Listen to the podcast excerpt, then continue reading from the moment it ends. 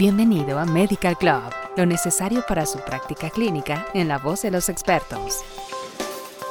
Este canal está dirigido únicamente a profesionales de la salud en México y Latinoamérica. El contenido que se presenta es únicamente con fines informativos. Todas las opiniones y comentarios emitidos por los especialistas no reflejan la opinión de Option Pfizer. Todas las decisiones y recomendaciones relacionadas con el cuidado del paciente deben realizarse teniendo en cuenta las características únicas del paciente.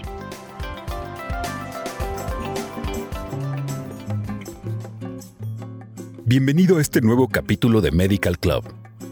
El día de hoy hablaremos de la depresión resistente al tratamiento. Esperamos que el contenido de este podcast te sea de ayuda para ti y para tus pacientes. El trastorno depresivo mayor es una de las principales causas de discapacidad en todo el mundo.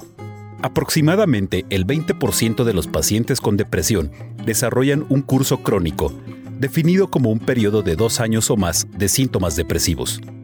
Desafortunadamente, un gran número de personas con depresión crónica no responde al tratamiento.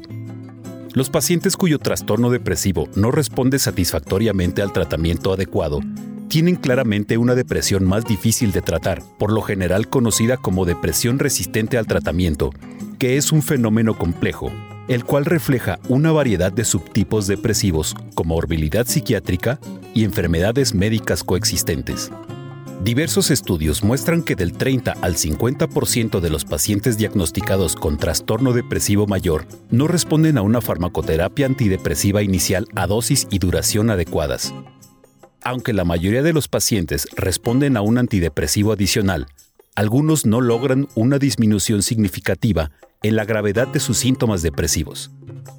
Aproximadamente el 20% de los pacientes continuaron con depresión hasta dos años después del inicio de un episodio depresivo mayor.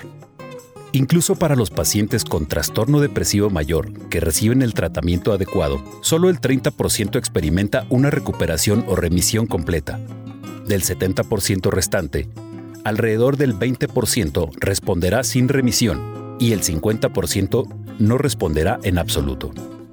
La gravedad de la depresión se ha identificado como un factor de riesgo importante para presentar resistencia al tratamiento. La gravedad se define por puntuaciones más altas en instrumentos de medición, como la escala de depresión de Hamilton o cuando hay presencia de características psicóticas. Una mayor duración de la enfermedad depresiva así como la presencia de comorbilidades médicas y psiquiátricas, también se relacionan con la falta de respuesta a los tratamientos psicofarmacológicos y mayores calificaciones de gravedad.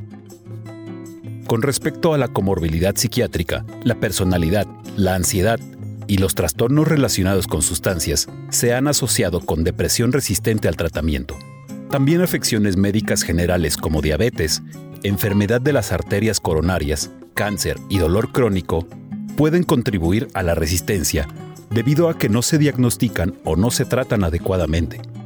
Dentro de los factores sociodemográficos descritos como de riesgo potencial para depresión resistente al tratamiento, la edad y el sexo muestran una gran relevancia.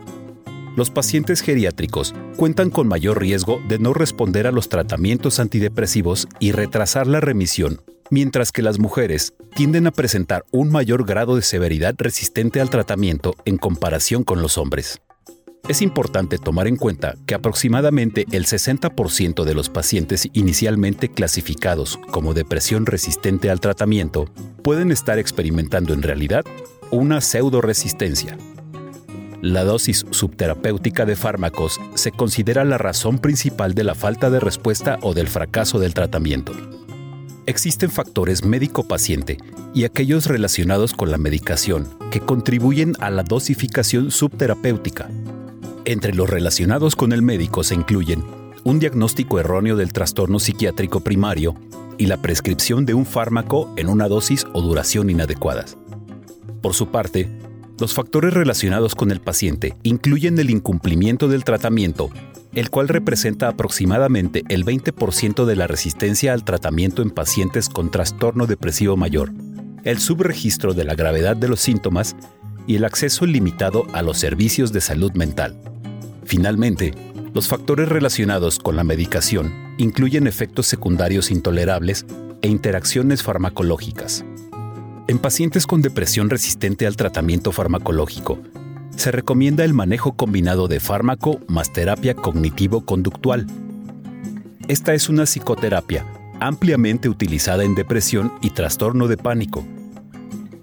En el caso de pacientes con depresión, las técnicas están destinadas a corregir su creencia errónea de que sus vidas están llenas de fracasos, desesperanza e inutilidad. Dado el mayor riesgo de recaída asociado con esta población de pacientes, es necesaria una adecuada identificación de la depresión resistente al tratamiento para determinar así las estrategias de tratamiento adecuadas para ellos. Con esto cerramos el tema de la depresión resistente. Muchas gracias por habernos acompañado y esperamos que nos escuches en nuestro siguiente podcast informativo. Hasta pronto y no olvides compartir y suscribirte a nuestro canal.